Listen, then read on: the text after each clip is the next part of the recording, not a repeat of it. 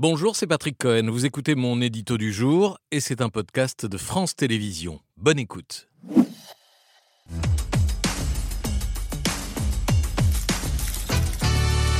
Les restos du cœur connaissent donc une crise inédite. Oui, c'est une crise annoncée depuis des mois. Dès le printemps dernier, les dirigeants des restos ont multiplié les, les alertes, les demandes de rendez-vous au gouvernement, au président de la République, tous aux abonnés absents. Pas de réponse. Il a donc fallu que le président des restos, euh, Patrice Drouet, se rende aux 13 heures de TF1, évoque un, un trou de 35 millions d'euros avec à terme le risque d'une faillite pour que la ministre des Solidarités, Aurore Berger, se précipite enfin le soir même sur le même plateau euh, et annonce une aide exceptionnelle. Une aide de 15 millions d'euros. Oui, enfin 12 millions étaient déjà dans les tuyaux au titre du programme Mieux manger pour tous. Le gouvernement a donc rajouté 3 euh, millions, ce qui ne couvre même pas une semaine euh, d'achat alimentaire pour l'instant. Pour l'instant, euh, les acteurs privés se montrent plus généreux avec euh, Carrefour, Intermarché, le Crédit Mutuel et la famille Arnaud, propriétaire du groupe LVMH, qui est allé ce matin au siège des restos rue de Clichy signer un chèque de 10 millions d'euros. Est-ce que ça veut dire que la puissance publique se désengage de l'aide aux plus pauvres? Non, on ne peut pas dire ça. Les crédits budgétaires alloués à l'aide alimentaire s'élèvent à 156 millions d'euros cette année. C'était 64 millions seulement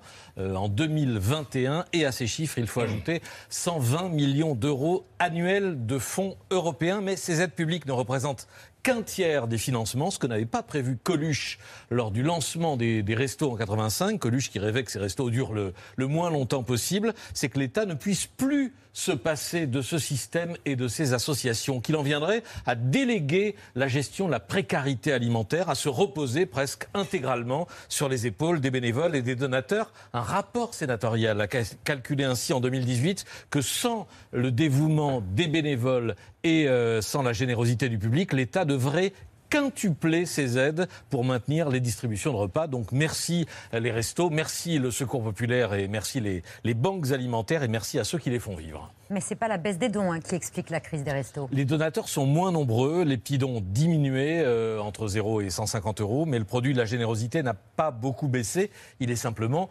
laminé par l'inflation, la hausse des prix qui à la fois euh, aggrave la précarité et renchérit le coût euh, des produits distribués. Pour la pauvreté, l'indicateur le plus récent nous a été donné euh, par l'INSEE cet été, à la fin juillet, c'est le taux de privation matérielle et sociale en 2022. C'est quelle est la part des, des ménages qui ne peuvent pas couvrir leurs dépenses de vie courante, chauffage, habillement, alimentation, vacances, etc. Réponse 14%, euh, ça représente 9 millions de, personnes et c'est, on le voit sur ce graphique, le taux le plus haut depuis la création de cet indicateur il y a 10 ans. Deuxième chiffre, le nombre de bénéficiaires des restos, c'est 400 000 de plus en 5 ans et 1 300 000, le chiffre qui s'affiche tout au bout de la courbe, euh, c'est le chiffre de fin août, donc chiffre provisoire puisque l'année n'est pas terminée. Enfin, le nombre de repas distribués qui explose aussi. Les restos en prévoient 170 millions cette année.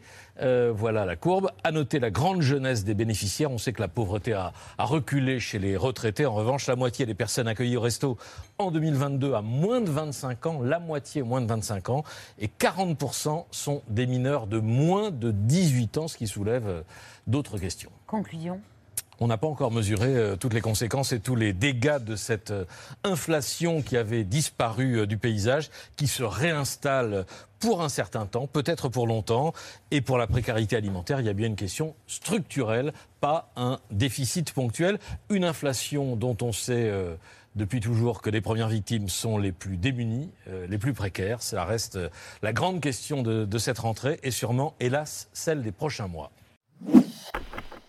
Merci d'avoir écouté ce podcast de France Télévisions. Pour ne rien rater de C'est à vous en audio, vous pouvez vous abonner à tous nos podcasts sur votre plateforme d'écoute favorite dans la rubrique C'est à vous et en vidéo, le replay bien sûr, c'est sur France.tv. À très vite.